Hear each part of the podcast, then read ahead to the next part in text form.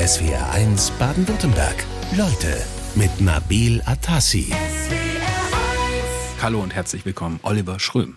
Hallo. Guten Morgen. Wie geht's Ihnen? Morgen ist ein wichtiger Tag für Sie. Da kommt ein Buch raus. Ähm, das ist Ihr neues Buch, aber nicht irgendeins. Wie fühlen Sie sich? Sind Sie aufgeregt? Nee, eigentlich noch nicht. Ähm, wenn man Bücher schreibt, die haben ja einen Wahnsinnsvorlauf. Also das ist jetzt vor sechs Wochen in Druck gegangen. Ich habe die Tage mal ein erstes Exemplar bekommen. Dann ist es irgendwie schon eigentlich gefühlt vorbei für mich. So jetzt bin ich natürlich gespannt, wie es wahrgenommen wird. Äh, ob es ein bisschen was auslöst, hoffe ich natürlich schwer. Das ist ja der Grund, warum man Bücher schreibt. Man will ja durchaus was vermitteln, man will Impact ja. Also das heißt, Sie verfolgen schon gerade noch aktuelle Ereignisse, sind jetzt nicht im Tunnelblick äh, zu Ihrem Buch. Sie kommen ja zu uns aus Hamburg. Sie sind mhm. Investigativjournalist. Das heißt, Ihr Business ist es, äh, Missstände aufzudecken. In den letzten Jahren haben Sie sich aber eigentlich äh, ziemlich monothematisch einer Sache zugewendet, nämlich dem Cum-Ex-Skandal. Äh, trotzdem äh, die Niedersachsenwahl so ein bisschen verfolgt? Ich habe gestern im Hotel, als ich ankam hier in Stuttgart, natürlich das Ergebnis mir angeschaut, schon im Zug und ja, bin gespannt, was das für eine Auswirkung hat auf Berlin, auf die Ampel. Äh, Welche Auswirkungen glauben Sie denn, wird es haben? Wegen des äh, schlechten Abschneidens der FDP, die jetzt aus dem ja, Landtag geflogen ist. Und es gibt ja eine Diskrepanz. Also in, in, Niedersachsen hat die SPD klar gewonnen, aber die Umfragewerte der, der Ampel, auch insbesondere von Olaf Scholz, sind natürlich desaströs. Also ich, das war eine Landeswahl und die, die Probleme in Berlin bleiben bestehen, klar. Mhm. Und auch die Glaubwürdigkeit, um aufs Thema zu kommen, von Olaf Scholz. Genau, um den geht es nämlich in Ihrem neuen Buch. Und äh, das ist ja ganz interessant, denn äh, der äh, alte und voraussichtlich neue Ministerpräsident in Niedersachsen, äh, Weil, der hat sich ja äh, nicht so gerne mit Scholz gezeigt, also den Fehler aus Niedersachsen nicht wiederholt kann ich gut verstehen, weil ausgelöst auch durch unsere Recherchen bezüglich der Glaubwürdigkeit von Olaf Scholz, wir hatten da im August eine Geschichte veröffentlicht, hat er desaströse Umfragewerte. Also über 70 Prozent aller Deutschen glauben ihm nicht, mhm. dass er sich nicht erinnern kann. Es geht um einen Warburg-Skandal, das ist eine Hamburger Privatbank, der man viel Geld einst mal geschenkt hat und er spielt da eine unrühmliche Rolle, aber er kann sich an nichts erinnern. Und ja, das ist nicht sonderlich glaubwürdig und es glaubt ihm auch niemand. Die untersuchen äh, Sie ganz genau in Ihrem neuen Buch und auch wir werden es jetzt tun äh, im Lauf der Sendung. Äh, jetzt gab es ganz aktuell Anfang August einen Pfund in einem Bankschließfach. 214.800 Euro in Bar wurden da gefunden und zwar im Schließfach des SPD-Politikers aus Hamburg von Johannes Kahrs. Den kennen wir. Der hat zwölf Jahre für die SPD im Bundestag gesessen und war Vorsitzender dieses Seeheimer Kreises, konservative Sozialdemokraten. Ähm, hat Sie das auch interessiert? Sie haben es noch in Ihr Buch reingequetscht, ganz zum Schluss, habe ich gesehen. ja, wir haben sogar die, den Abgabetermin offen gelassen, weil wir da neue Unterlagen äh, erwartet haben, die haben wir dann auch bekommen. Und von daher war es am Ende ein bisschen alles sehr stressig, um das noch unterzubringen, weil man soll es nicht glauben, wie beim normalen Zeitungsartikel gibt es auch beim Buch irgendwann eine Deadline, da muss das Ding fertig sein, weil es muss ein Druck, die Termine sind alle gebunkert und wenn man da nicht fertig wird, ist ein Desaster. Ja, und dann kam diese Geschichte, äh, die Unterlagen äh, zu, zu Johannes Kahrs. Also Hintergrund ist, dass zwei Tage nach der Bundestagswahl die Staatsanwaltschaft in äh, Köln Razzien durchgeführt hat in Hamburg bei der Finanzbehörde, also für, für die Schwaben hier. Finanzbehörde in Hamburg ist das, was in anderen Ländern das Finanzministerium ist. Also das ist schon gewaltig, wenn da eine, in, in Finanzministerium die Staatsanwaltschaft mhm. einmarschiert. Dann gab es auch Durchsuchungen bei Johannes Kahrs und bei der Durchsuchung seines seiner Hamburger Wohnung fand man einen Vertrag über ein, über ein Schließfach, über ein Bankschließfach. Da hat man sich binnen Stunden nochmal den Durchsuchungsbeschluss erweitern lassen von einem Amtsrichter, ist in die Bank reingelaufen, die war um die Ecke mhm. und hat das Schließfach geöffnet und da lagen halt 214.000 Euro in Cash, in kleinen Schein drin und ich glaube nochmal 2.000, ein paar zerquetschte Dollar. Kurze Antwort, gibt es einen Zusammenhang zu Cum-Ex? Bislang nicht. Also woher das Geld kommt, für, was, für was er das Geld bekommen hat, das steht noch in den Sternen. Also das muss man jetzt auch fairnesshalber sagen. Es gibt bisher keinen Bezug zu dieser Cum-Ex-Geschichte. Andererseits muss man auch wissen, dass es gibt einen anderen finanziellen Bezug von Johannes Kahrs zur Cum-Ex. Er hat nicht Parteispenden für seine Lobbyarbeit bekommen von einer Hamburger Privatbank. Das sind schon ganz viele Fakten jetzt. Da ja, müssen wir gleich mal äh, tiefer reingehen. Ja. Machen wir im nächsten Take. Die Cum-Ex-Affäre begleitet ihn äh, seit Jahren eigentlich schon und seit knapp einem Jahr auch seine Kanzlerschaft. Die Vorwürfe gegen den Bundeskanzler, gegen Olaf Scholz in der Cum-Ex-Affäre halten sich seit Jahren auch hartnäckig. Er wird's nicht los. SWR 1 Leute mit dem Journalisten Oliver Schröm. Ist das zu Recht der Fall? Die Affäre klebt ihm zu Recht an den Fersen und ich glaube auch nicht, dass er sehr so einfach los wird. Die wird seine Kanzlerschaft zumindest überschatten. Also aktuell ist es ja so, ähm, er muss sich ja eigentlich um Dinge kümmern, die extrem wichtig sind, jetzt auch für die Gesamtgesellschaft. Wir haben Krieg, wir haben galoppierende Inflation, wir haben Energiepreiskrise. Äh, da hat ihm ja jetzt eigentlich so eine Affäre und jetzt auch ihr Buch, das morgen kommt, äh, das sich explizit auch mit seiner Rolle bei Cum-Ex äh, beschäftigt, ja gerade noch gefehlt.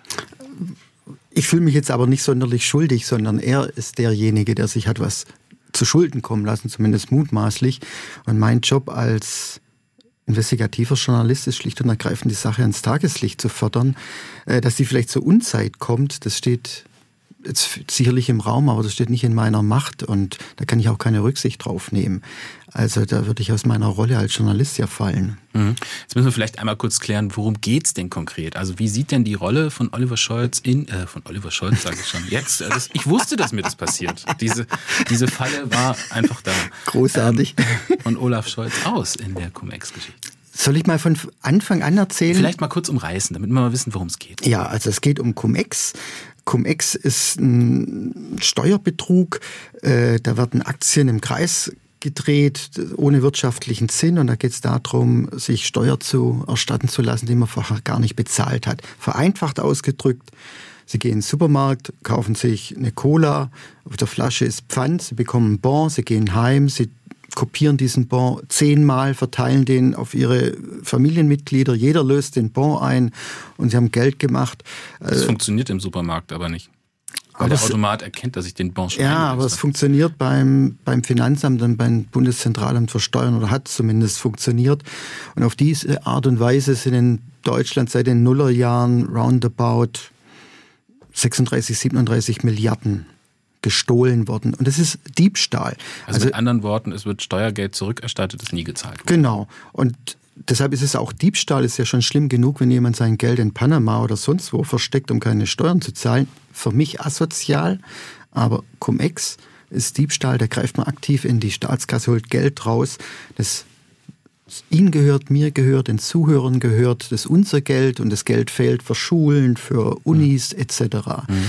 Riesendimension hat es, ähm, so, ja. so eine Gesamtzahl, um wie viel Geld es da eigentlich geht, weil es ja nicht nur ein deutscher Skandal, oder ist es ein deutscher Skandal? Nee, aber Deutschland ist da schon sehr im Fokus oder war im Fokus, einfach weil wir viele DAX-Unternehmen haben. Ich war mal eine Zeit lang bei, bei Korrektiv, das ist ein Berliner Investigativrechercheredaktion und wir haben eine internationale Kooperation aufgebaut und haben das europaweit recherchiert mit Partnern in fast allen europäischen Ländern und allein in, in Europa waren es über 50 Milliarden und vom Jahr, das ist quasi mein letztes Buch, das bis heute noch aktuell ist, die Cum-Ex-Files, haben wir diese Geschichte Oktober 2021 wiederholt und haben da weltweit recherchiert. Mhm und haben dann herausgefunden, dass allein in zehn europäischen Staaten und in den USA seit den Nullerjahren 150 Milliarden Euro mit diesen Aktiengeschäften gestohlen wurde. Also eine gewaltige Summe. Ja. Man spricht auch vom größten Steuerraub der Nachkriegsgeschichte. Ja. Ähm, Sie haben sich mit der Rolle von Olaf Scholz beschäftigt. Äh, hat irgendjemand versucht, die äh, Publikation Ihres Buches, die morgen ansteht, zu verhindern? Es gab zumindest große Aktivitäten äh, an das Skript zu kommen. Wir haben, normalerweise werden ja so Skripte vorab äh, zur Verfügung gestellt. Das haben wir ganz strikt zurückgehalten. Sie sind, glaube ich, einer der wenigen, vielleicht der, der zweite, der überhaupt eins bekommen hat vor der Veröffentlichung. Ansonsten hat keine Redaktion das Buch vorab bekommen, äh, einfach weil wir dem juristischen Risiko ins Auge blicken müssen. Und natürlich gibt es Interessenten, die mir da jetzt und meinem Kollegen ein Bein stellen wollen. Und ja, das wollen wir ihnen nicht einfach machen. Cum-Ex, Cum-Cum-Ex und der Name einer Privatbank aus Hamburg, der Hamburger Warburg Bank. Das sind die Begriffe, die uns seit Jahren immer wieder begegnen. Und einer, der seit die genau so vielen Jahren intensiv zu diesem Thema recherchiert, zur Cum-Ex-Affäre, ist heute in SWR1 Leute, Oliver Schröm. Wir haben gerade erklärt, was es damit auf sich hat. Steuerraub, äh, kreisförmiger Handel von Aktien, ähm, Steuergelder werden zurückgezahlt, die nie ähm, äh, nie bezahlt wurden. Äh, 130 Milliarden Euro Gesamtschaden, ähm, großer Steuerraub. Jetzt äh, gab es ja unter anderem auch ausgelöst durch Ihre Recherchen, die haben Sie ja nicht alleine gemacht, sondern sind ganz einige Leute da auch involviert. Ähm, gab es in dem Koalitionsvertrag der Ampelregierung ja eine Neuerung. Ja, ähm, hat sich darauf geeinigt, dass man die Art von Steuergeschäfte künftig unterbinden will. Tja, Papier ist geduldig. Jetzt müssen wir mal abwarten, inwieweit dann die aktuelle Bundesregierung das auch in die Taten umsetzt. Also bisher sehe ich es noch nicht, aber das ist auch schwierig. Das ist auch ein bisschen Hase-Igel-Spiel. Also diese, diese Steuerbetrüger, die sind natürlich wahnsinnig clever. Äh, die sind immer einen Schritt voraus. Die antizipieren neue Gesetze, stellen sich drauf ein, finden neue Wege, den Staat auszurauben. Das ist wirklich ein, schon ein schwieriges Unterfangen, den da dem, auf den Topfen Deckel zu machen. Ne? Aber mhm. es tut sich viel. Es gibt mittlerweile auch Prozesse in Deutschland. Es gibt auch die ersten Verurteilungen in Deutschland. Man muss überhaupt sagen, dass Deutschland, was die juristische Aufarbeitung von Cum-Ex anbelangt, wirklich führend ist weltweit. Das erste Urteil weltweit ist in Deutschland gefallen. Mittlerweile ist auch ein Banker zu fünfeinhalb Jahren Gefängnis verurteilt worden. Das sind schon Ecksteine, die bemerkenswert sind. Und wo man auch sagen muss, okay, da macht einfach dann der Staat auch wieder einen tollen Job. Es gibt einfach tolle Staatsanwälte, tolle Richter, die da seit Jahren dran sind, äh, auch im Kreuzfeuer der Kritik stehen und äh, wahrscheinlich viel, viel mehr Geld verdienen könnten, wenn sie auf der mhm. anderen Seite arbeiten würden.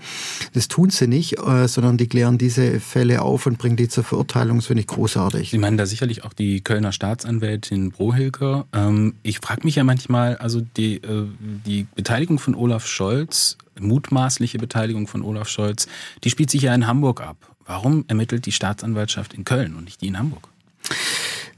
Jetzt müssen wir vielleicht bei Adam und Eva anfangen. Also die, die Kölner Staatsanwältin Anne Brohilger kam der Hamburger Privatbank MM Warburg auf die Schliche. Die hat Cumex Geschäfte gemacht, ziemlich wild, ziemlich dreist. 170 Millionen. Euro. 170 mindestens, ja. Und im ähm, Januar 2016 ist dann die Staatsanwaltschaft in Hamburg oder die Staatsanwaltschaft in Köln ist in Hamburg einmarschiert bei der Zentrale der Bank und hat durchsucht. Äh, dann haben die Betriebsprüfer, das sind also Finanzbeamte, die sitzen in der Bank drin, also die haben kaum gar kein Büro mehr in der im Finanzamt, die prüfen da tagtäglich die Bank, ist denen Kronleuchter aufgegangen, sagen, holla die Waldfee, die Bank hat uns ja um 170 Millionen Euro betrogen und haben dann entschieden, sie wollen das Geld zurückhaben. Ähm, dann hat der Bankmitinhaber Christian Oliarius, der ist eine, eine Macht, oder die Privatbank ist eine Macht in Hamburg. Die haben viele weitere Firmen, große Immobiliengesellschaften. Also es gibt kein Geschäft in Hamburg, wo die Warburg Bank ihre Finger nicht drin hat. Der hatte natürlich keine Lust, dieses 170 Millionen zurückzuzahlen und hat dann sein politisches Netzwerk aktiviert.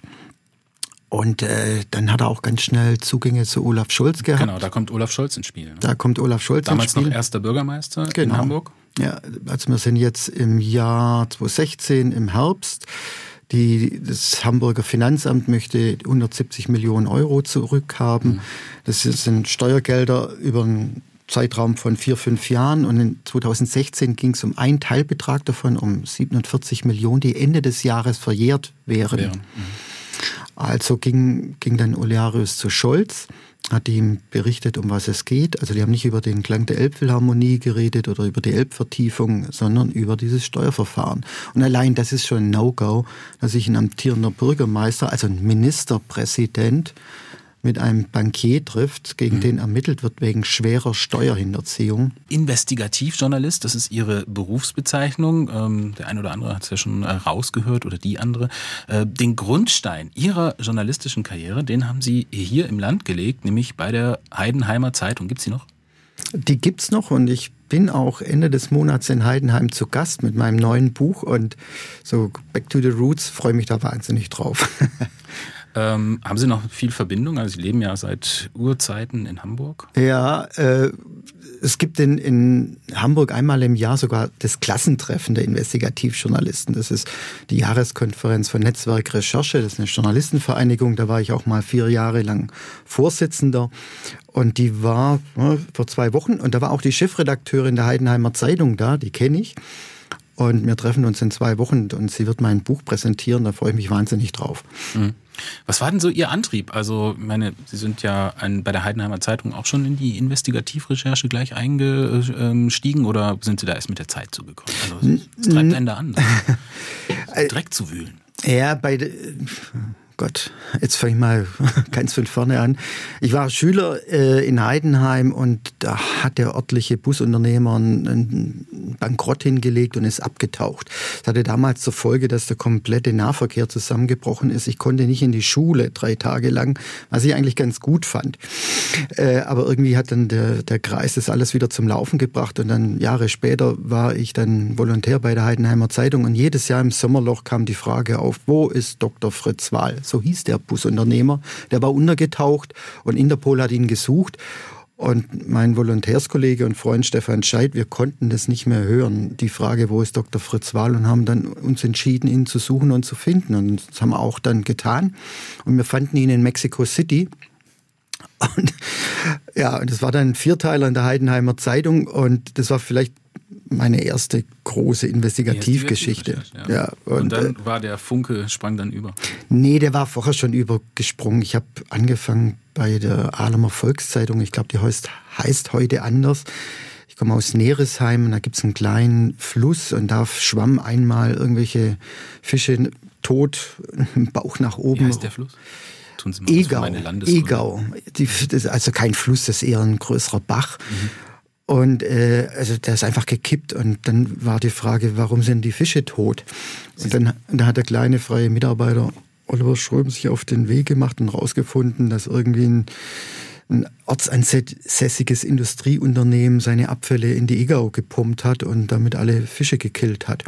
Das war vielleicht meine erste investigative Geschichte. Also da waren Sie dann drin im Thema. Sie sind dann nach Hamburg gegangen. Sie ja. haben äh, eine, recht früh schon eine Investigativrechercheeinheit beim Stern gegründet. 2010 mhm. später dann das Netzwerk Korrektiv, waren da auch Chefredakteur. Wir sind bei Panorama. Also Menschen, die sich für Politjournalismus interessieren, die haben Ihnen irgendwann mal schon mal irgendeine Geschichte von Ihnen gelesen oder gesehen. Ähm, wenn man so jahrelang diese verborgenen, schlechten Seiten der Gesellschaft beleuchtet, wird man da selber mal äh, dann irgendwann zum Zyniker? Die Gefahr ist sehr groß und ich hoffe, ich werde das nicht. Ich bin es, glaube ich, auch nicht, sondern ich glaube, es ist ganz wichtig, dass man einfach ein gutes, glückliches, privates Umfeld hat äh, und da versucht zu, drängen, zu trennen, weil es ist natürlich, äh, es bleibt an einem kleben, wenn ich Tag ein, Tag aus im Dreck anderer Leute. Ja. Leidet die Familie da nicht mit? Ja, die wird co-gestresst, weil also gegen mich wurde ja auch schon ermittelt oder wird immer wieder genau, ermittelt. Genau, die also Staatsanwaltschaft in Hamburg hat gegen sie ermittelt. Auch, aber ja. der Ursprung war noch viel schlimmer. Das war die Staatsanwaltschaft in Zürich, die hat gegen mich wegen Spionage ja, ermittelt. Verrat von Betriebsgeheimnissen. Nee, Spionage. So. Also aus der Sicht des Schweizer bin ich Spionage, ein Spion, weil ich die Cum-Ex-Geschäfte einer Schweizer Privatbank aufgedeckt habe. Gehen Sie noch in die Schweiz? Mittlerweile kann ich wieder in die Schweiz, weil das Verfahren eingestellt ist und weil sie mich nicht bekam, ich habe dann immer jahrelang großen Bogen um die Schweiz gemacht, haben sie das Verfahren nach Hamburg abgetreten und haben es dann umgelabelt, weil die, Schweiz, äh, die Hamburger Staatsanwaltschaft kann ja gegen mich nicht wegen Spionage ermitteln. Und dann war das neue Label Anstiftung zum Verrat von Betriebs- und Geschäftsgeheimnissen. Das ist ein Paragraph aus dem Wettbewerbsrecht. Jetzt bin ich vieles, aber nicht im Wettbewerb einer, mit einer Privatbank. Aber da wurde ein Jahr lang gegen mich ermittelt und ich habe nur durch Zufall erfahren, weil eine Person, die vernommen wurde, hat mich gewarnt und mhm. so durch habe ich erfahren, dass Läuft gegen mich ermittelt wird. Verfahren gegen Sie? Viel, also kein strafrechtliches, zumindest weiß ich es nicht, aber unzählige Presserechtsverfahren. Ich habe aufgehört, sie zu zählen. Es ist leider eingepreist in unserem Job. Wenn wir irgendwas veröffentlichen, dann bekommen wir keine Kiste Wein oder einen Blumenstrauß geschickt den ich auch nicht annehmen würde. Sondern eine Klageschrift. Sondern eine Klageschrift. Herr Schröm, Sie sind schon sehr, sehr lange dran an der Geschichte. Sie recherchieren da schon lange auch über die Rolle von Olaf Scholz in der Cum-Ex-Affäre. Äh, was haben Sie denn als erstes gedacht, als er vor einem Jahr dann Bundeskanzler der Bundesrepublik Deutschland wurde? Gute Frage, muss ich lange überlegen. Äh, hat ja das Schweigen gehört. Ich war da mittendrin in der Recherche. Äh, und äh, ich habe mir natürlich überlegt, wie will er, wenn er jetzt Kanzler ist, mit dieser Hypothek umgehen, weil mir klar war, dass da mehr und mehr ans Tageslicht kommt. auch mir war klar, dass wir auch mehr und mehr ans Tageslicht fördern. Äh, die Wahl war ja mitten in der Arbeit eines Untersuchungsausschusses. Also es gibt in Hamburg im, im Parlament einen Untersuchungsausschuss, der ausgelöst wurde durch unsere Recherchen und der war da mittendrin. Olaf Scholz musste da auch schon damals einmal als Zeuge aussagen.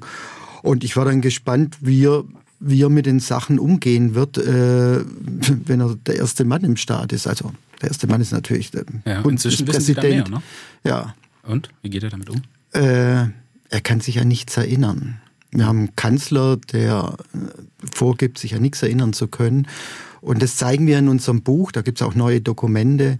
Das ist zumindest die Unwahrheit, wenn nicht gar die Lüge. Jetzt muss man sagen, Unwahrheit. Ja, gut, äh, also Beweise gibt es ja bis jetzt eigentlich keine gegen Olaf Scholz. Also doch, es ist wir haben ja, Beweise. gilt die Unschuldsvermutung. Nein, wir, wir, dass, er, dass es eine Lüge ist, wenn er sagt, ich kann mich nicht erinnern, das können wir beweisen. Wie sehen die aus?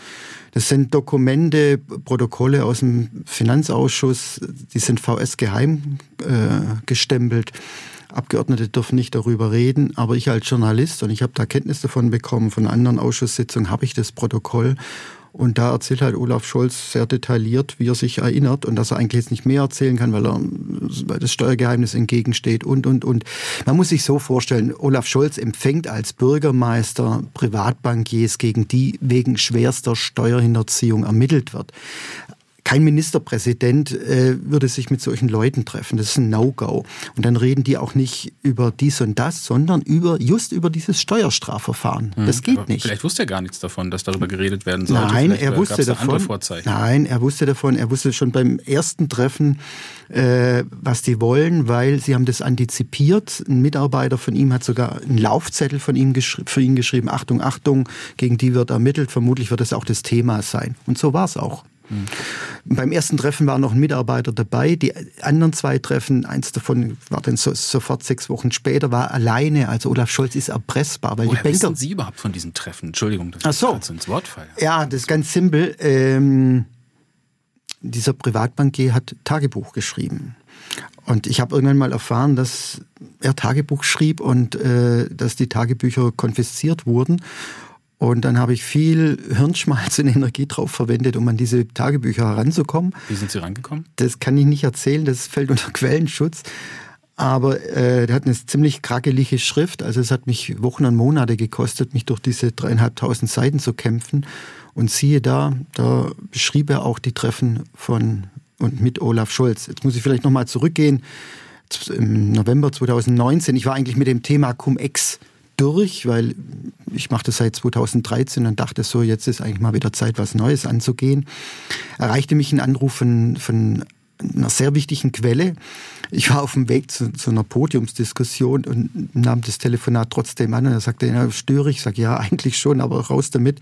Und er sagte, ja, ich wollte Ihnen nur schnell zurufen, Olaf Scholz ist in den Cum-Ex-Skandal äh, verwickelt. Ich habe zwei unabhängige Quellen dafür. Und ich sagte, was? Äh, diese Podiumsdiskussion anschließend kann ich mich nicht mehr erinnern, weil ich wollte es nur hinter mich bringen, um den zurückzurufen. Und das war der Beginn der Recherche. Und da ich wusste, es gibt Tagebücher, war für mich klar, dass es da eine Lösung oder eine Antwort auf, auf diese Hypothese gibt, ob Olaf Scholz in diesen Skandal verwickelt war. Und ja, sie gibt's.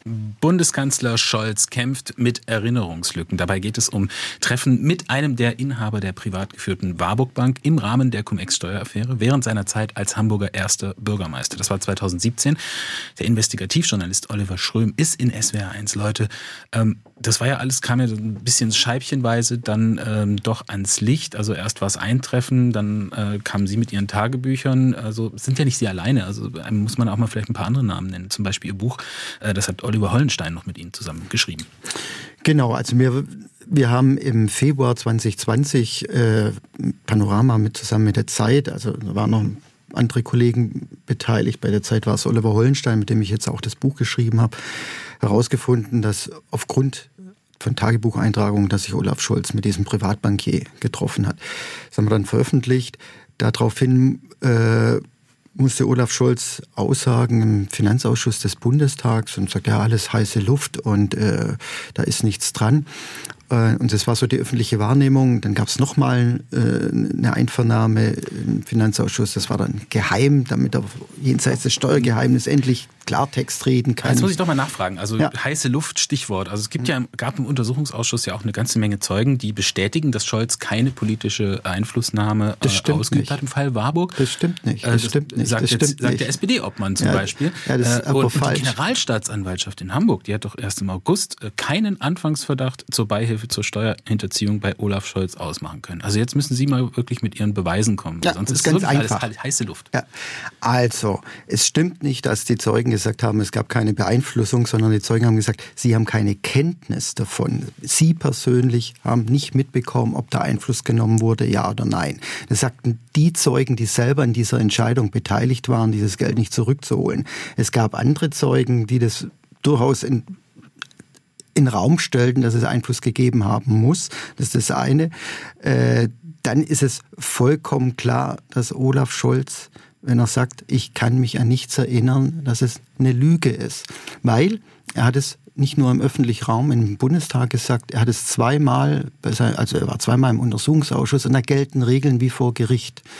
Man wird auch vor der Zeugenaussage belehrt und das heißt, lieber Herr Bundeskanzler, lieber Herr Scholz, Sie sind hier zur Wahrheit verpflichtet. Wenn Sie eine Falschaussage machen, dann drohen Ihnen drei Monate bis fünf Jahre Gefängnis. Mhm.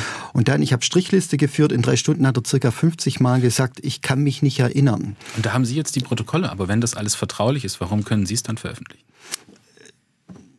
Das ist natürlich der Job eines investigativen Journalisten, an Dokumente, an Beweise zu kommen, die solche Unwahrheiten einfach ans Tageslicht zerren. Das ist nicht ganz einfach, aber das ist meine Job Description sozusagen.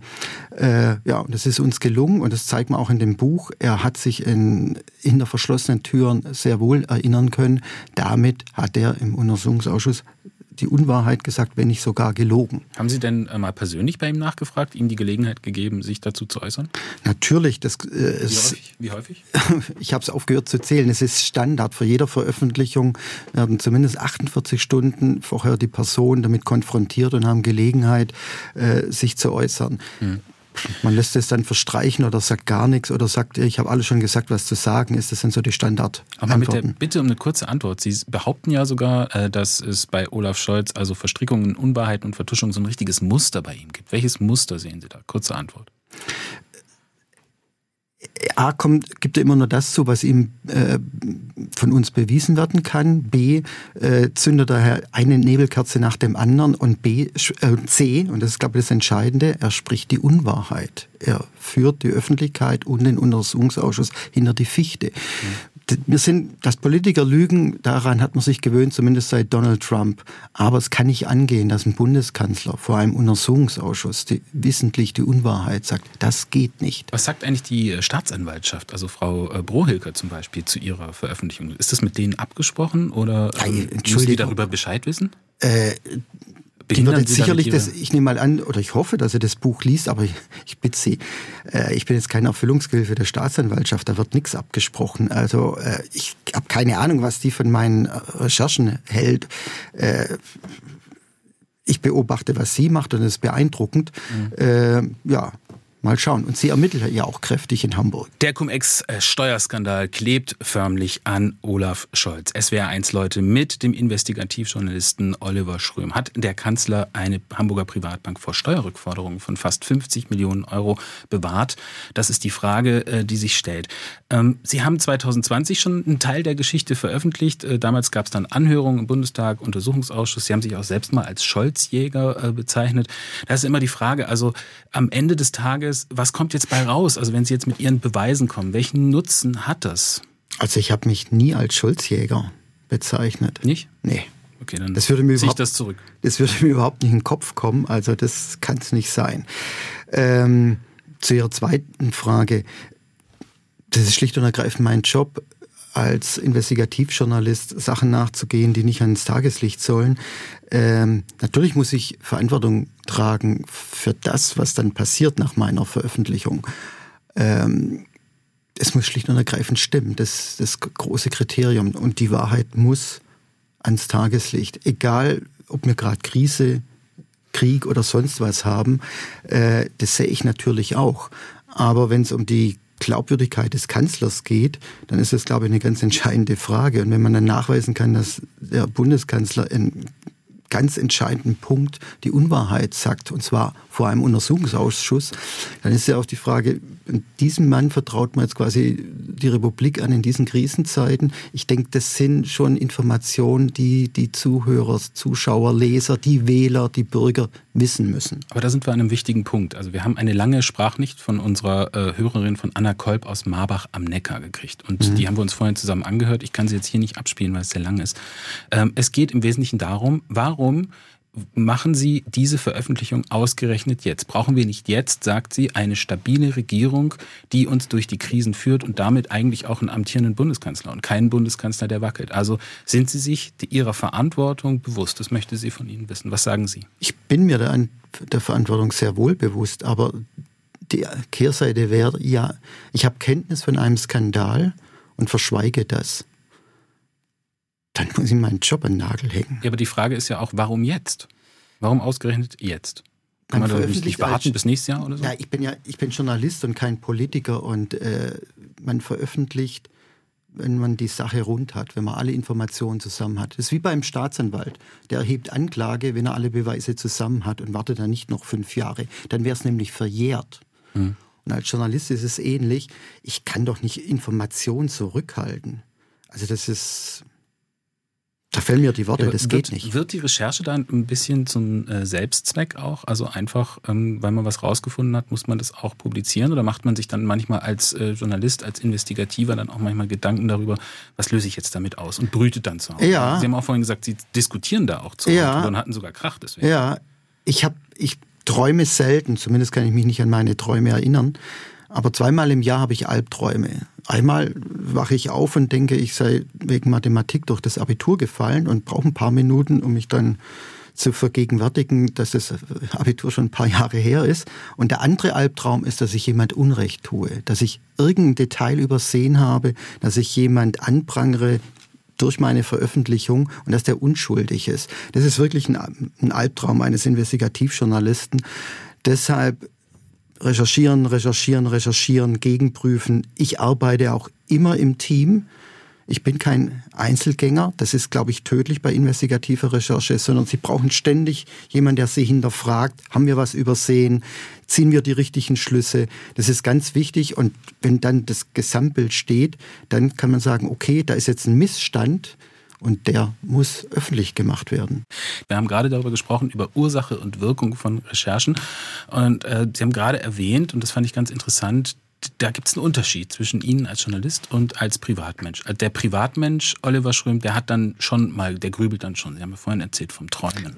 Gut, ich bin ja nicht nur Journalist, sondern auch Bürger und als guter Bürger gehe ich zur Wahl. Ich habe natürlich dann eine politische Präferenz und entsprechend gebe ich dann meine Stimme ab. Aber das muss ich genau trennen zu meinem Job und ausschalten. Das hat manchmal was Schizophrenes. Äh, dann kommt sie natürlich in Verruf, ich sei ein Scholz-Hasser oder ich hätte was gegen die SPD. Oder Sie haben eine politische Agenda. Ja, ich habe ich hab jetzt insgesamt zwölf Bücher geschrieben. Mein zweites Buch war über den Parteispendenskandal der CDU. Damals musste ich mich anhören, ich hätte eine politische Agenda und die sei gegen die CDU gerichtet. Jetzt muss ich mir anhören, ich hätte eine politische Agenda und die sei gegen SPD und Olaf Scholz gerichtet. Beides stimmt nicht, sondern ich mache schlicht und ergreifend meinen Job. Und manchmal ist so ein bisschen wie im Mittelalter, der Überbringer der schlechten Nachrichten wurde damals geköpft. Also Sie hätten genauso intensiv recherchiert, wenn es um Angela Merkel gegangen wäre. Ja. Gut, Frage beantwortet. Die kam nämlich von Markus Gahlert aus Ludwigsburg. Ähm, wir haben noch eine Frage und zwar, ähm, es gibt hier eine ganze Menge Reaktionen unserer Hörerinnen und Hörer. Da müssen jetzt mal ein paar Sachen äh, doch auf den Tisch. Ähm, woher wissen Sie überhaupt, zum Beispiel möchte ähm, Helmut wissen, ein Hörer, ähm, ob die Tagebücher echt sind? Die Hitler-Tagebücher haben einer Überprüfung ja schließlich auch nicht stattgefunden, äh, stattgehalten. Die Tagebücher wurden konfisziert bei, bei einer Durchsuchung äh, in der Villa von dem Privatbankier Christian Olearius. Äh, da waren Steuerfahnder, Staatsanwälte und Polizisten vor Ort, äh, haben die haben eine aufgeschlagene Klatte gesehen und ihn gefragt, was ist das? Und dann sagte er, das ist mein Tagebuch und hat sie dann in den nächsten Raum äh, geführt, wo die ganzen Klatten standen und sagt, ja, hier, ich schreibe seit Jahrzehnten Tagebücher und dann haben sie die einfach mitgenommen oder konfisziert. Äh, dagegen hat dann sein Anwalt äh, Beschwerde eingelegt und auch geklagt gegen Verwertungsverbot. Aber ein Amtsgericht hat dann stattgegeben und gesagt, nein, das ist von Relevanz. Natürlich nicht die privaten Dinge, aber alle politische oder ge äh, geschäftlichen Dinge sind von Relevanz. Und diese Tagebücher sind in der Ermittlungsakte der Staatsanwaltschaft. Also die Echtheit steht außer Frage. Mhm. Ähm, jetzt äh, stellt jemand die äh, Qui Bono-Frage, die stellt sich ja auch. Ähm, Ali Mumen aus Stuttgart, der möchte wissen, ähm, äh, die, warum hätte Scholz das alles tun sollen? Äh, was hat er davon? Das ist die 1 Million Dollar Frage, wo ich keine Antwort drauf habe. Ich habe keine keine Antwort, was die Motivation war von Olaf Scholz, sich mit diesen Bankern zu treffen und gegebenenfalls auch politisch Einfluss zu nehmen, dass man die Gelder nicht zurückholt. Die Frage interessiert mich persönlich privat sehr. Als Journalist ist sie irrelevant. Wenn jemand mit 100 kmh über die Ampel fährt, ist es egal, ob er die Ampel übersehen hat äh, oder es eilig hatte oder denkt, die Straßenverkehrsordnung ist nicht gilt nicht für ihn, sondern er ist bei 100 über die Ampel gefahren, er muss die Konsequenzen tragen, er muss Strafe zahlen und er bekommt Punkte in Flensburg.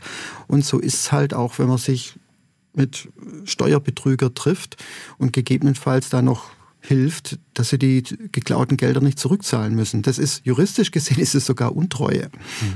Morgen kommt Ihr äh, Buch raus, ähm, das sich mit dieser Materie ausführlich äh, beschäftigt. Was passiert dann? Was wird passieren jetzt? Kurze Einschätzung? Das weiß ich nicht, weil wenn Sie veröffentlichen, egal ob es ein Buch ist, ein Artikel oder ein Filmbeitrag, was daraus wird, haben Sie nicht in der Hand und ist auch gut so. Sondern mein Job ist, die Fakten auf den Tisch zu legen und dann haben andere Leute darüber zu entscheiden, ob, ob und wie das relevant ist, ob das auch eine juristische Relevanz hat, ob das nur eine politische Relevanz hat, ob das gar keine Relevanz hat. Äh, das liegt nicht in meiner Hand und wie gesagt, das ist auch gut so. Ist der Fall für Sie jetzt eigentlich abgeschlossen? Ich habe schon oft gesagt, Cum-Ex ist jetzt für mich abgeschlossen und dann kam immer wieder ein neues Faktum um die Ecke oder ein neuer Informant. Äh, ich befürchte, ich werde das Thema so schnell wieder nicht los. Ja. Wir werden es sehen. Vielen Dank für Ihren Besuch, Oliver Schröm in SWR1, Leute. Kam sehr Schön, gerne hier vorbei ins Ländle. Es war großartig, mal ja. wieder hier zu sein. SWR1 Baden-Württemberg. Leute, wir nehmen uns die Zeit.